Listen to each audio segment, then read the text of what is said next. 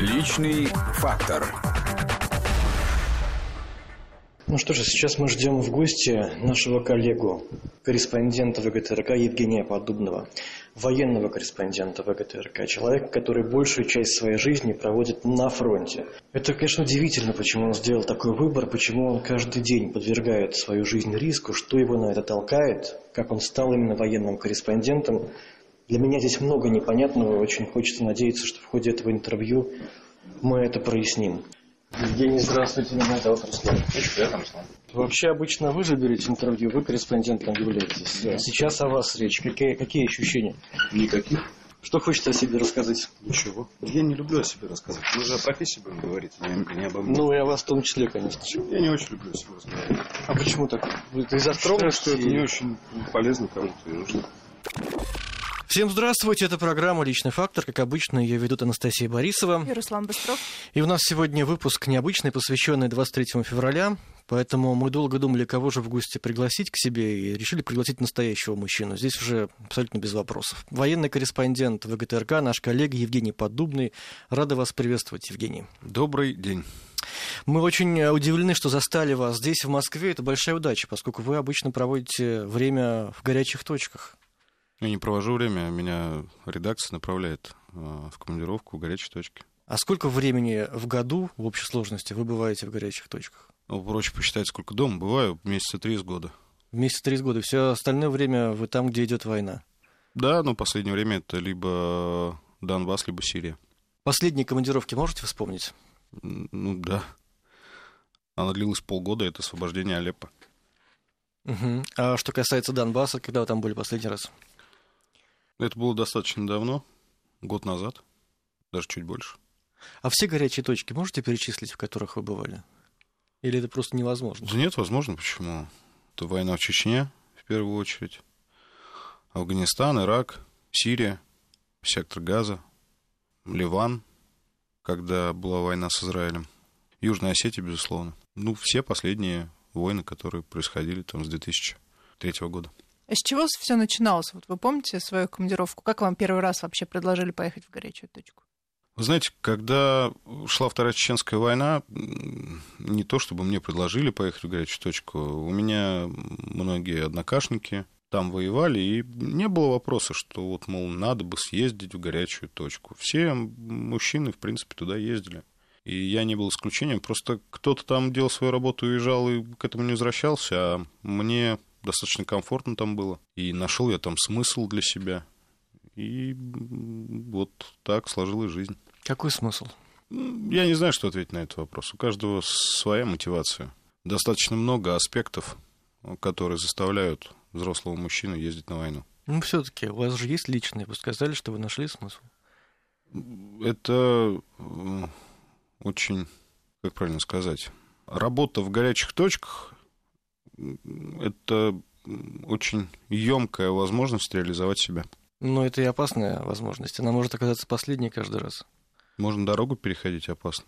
Вы вообще думаете о том, что, в общем-то, эта командировка там может стать какой-то роковой, когда собираетесь в очередной? Нет, я очень спокойно к этому отношусь. Это моя профессия со всеми вытекающими из этого действиями, выводами. Наши группы, они подготовлены. Мы осознаем и степень риска, и осознаем необходимость этого риска и стараемся сделать все возможное, чтобы командировки заканчивались возвращением домой. Ну, вы говорите, возможность реализовать себя, но есть и куча других возможностей в мирной жизни. Далеко не все идут военные корреспонденты, тоже реализовываются. Ну, не все идут служить в полицию, это стечение обстоятельств и личный выбор каждого. Если бы не было Второй Чеченской войны, когда я формировался, может быть, я не задумался о том, что а, нужно таким образом сформировать свою жизнь. А в силу того, что война и в 90-е годы Первая Чеченская, и потом, это было обыденностью, и ну, не было в этом доблести заниматься войной, понимаете, это была часть жизни. Ну, вот так сложилось. Ну, ничего Чему не... я очень рад. Вы рады этому, действительно? Конечно.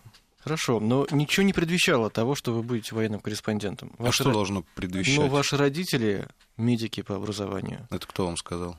Это я нашел в открытых источниках. От, открытые источники тоже иногда врут. Я бы не хотел говорить о своей семье.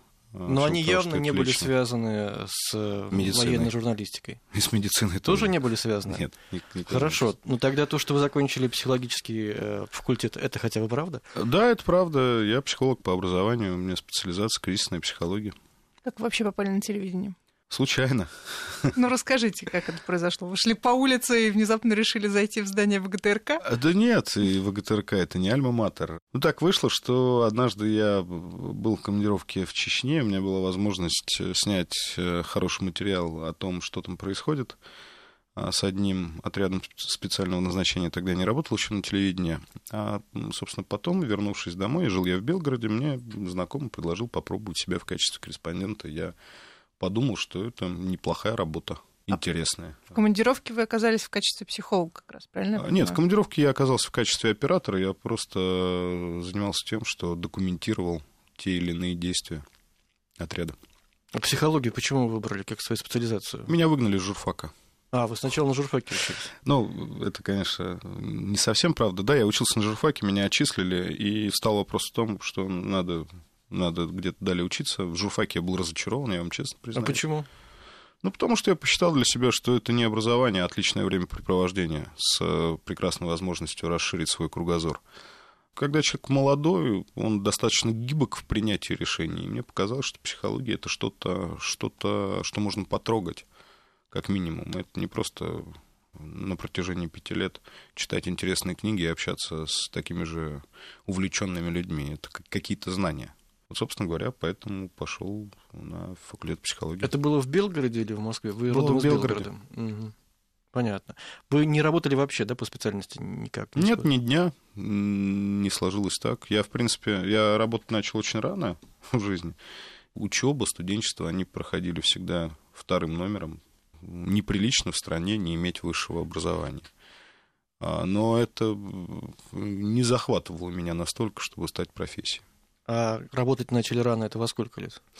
Я работал на радио, там, лет с 15, по-моему, я сейчас уже не помню. И Что вы делали? Был ведущим развлекательного эфира. Музыкального? Да, В 15 лет. да, Здорово. Ну, это на самом деле такая была обычная тогда история. Много FM-радиостанций, они только появлялись. Я не скажу, что это какая-то серьезная работа, скорее, это интересное хобби для молодого человека. Мгм. Любовь к музыке у вас была, да, с детства или что? Найдите человека, который не любит музыку. А какую, кстати, вы любите? Я люблю рок-музыку. Тяжелую. Ну, разную. В последнее время и рэп нравится. Ну вот эта профессия психолога, она помогает вам по жизни сейчас уже в работе журналиста? Ну, знаете как, сложно же сказать, что профессия хирурга помогает хирургу. Все равно аппендицит ему вырезает специалист другой. Поэтому в личном восприятии вряд ли. С собой, с самим собой работать всегда сложно. Во взаимоотношениях с людьми нет, потому что в первую очередь это обычные человеческие взаимоотношения, где образование вообще ни при чем. Ну вы когда шли на психологию, вы думали о будущем? Будете ли вы работать психологом? Или вы изначально Я знал, понимали, что я буду это работать просто военным для получения знаний? Мне было интересно учиться на психолога, но я не собирался работать по специальности. То есть вы уже тогда хотели именно военным корреспондентом? Да, да, я уже тогда э, ездил в Чечню, и мне это было очень интересно, и я понимал, как сложится моя жизнь. И тогда в качестве оператора вы ездили в Чечню? Но тогда не было возможности ездить с съемочной группой в составе пять человек, поэтому один человек мог выполнять разные функции. Я и монтировал тогда самостоятельно, ну, собственно, и сейчас монтирую сам. А, Но, в общем, тогда один человек мог делать все. Ну, я так понимаю, это, в общем-то, можно назвать стрингером, наверное, то, с чего вы начинали. Ну, отчасти и стрингером. Но скорее нет, стрингер — это человек, который продает свои материалы. Я всегда ехал, зная, для кого я их делаю. Насколько, я опять же уже боюсь цитировать открытые источники, но вы поправьте сразу. Вы жили на Ближнем Востоке какое-то время. Я какое-то время провел на Ближнем Востоке в детстве, собственно говоря, вспоминаю это время с большим удовольствием. А в какой это был возраст? 90-е годы были там. Одно время мне было 11 лет, 9 лет. Как вы там оказались? Ну, так уж жизнь вышла, я бы не очень хотел об этом говорить. Это все-таки как-то личное пространство. Ну, это по линии родителей, да, видимо, они там Ну, наверное, по линии детей. провели, и вы там вместе с ними были. Какие впечатления? Не в вас? детском доме я там оказался, да. Какие впечатления у вас? образовались? Самое замечательное, Ближний Восток вкрапился в меня своими запахами и своими картинками. И я там оказываюсь, ну, если не как дома, как у, как у бабушки в деревне. Вы там учились? Недолго, ну да, учился. Это была русская школа? А, Это была и русская школа, и местная школа. В общем, было по-разному. Я там э, жил эпизодически, от того не могу я сказать, что там я закончил посольскую школу или что-то. Я бы не хотел об этом говорить, потому что это, опять же, личное. От друзей, может быть, вы успели там в том детском возрасте завести, с которыми, например, сейчас какие-то отношения поддерживают? Бывают такие истории часто, когда в детстве пожил где-то. У меня очень вот- много друзей в разных странах мира. А когда вы с ними общаетесь, с этими друзьями? Ну, Вы часто переписываетесь за день в Фейсбуке? Ну, в Фейсбуке это одно, а личное общение А другое. я не говорил ничего про личное общение. Но удается все-таки. Если так складываются обстоятельства. И там, где вы бываете в горячих точках, тоже у вас заводятся там друзья? Ну, безусловно.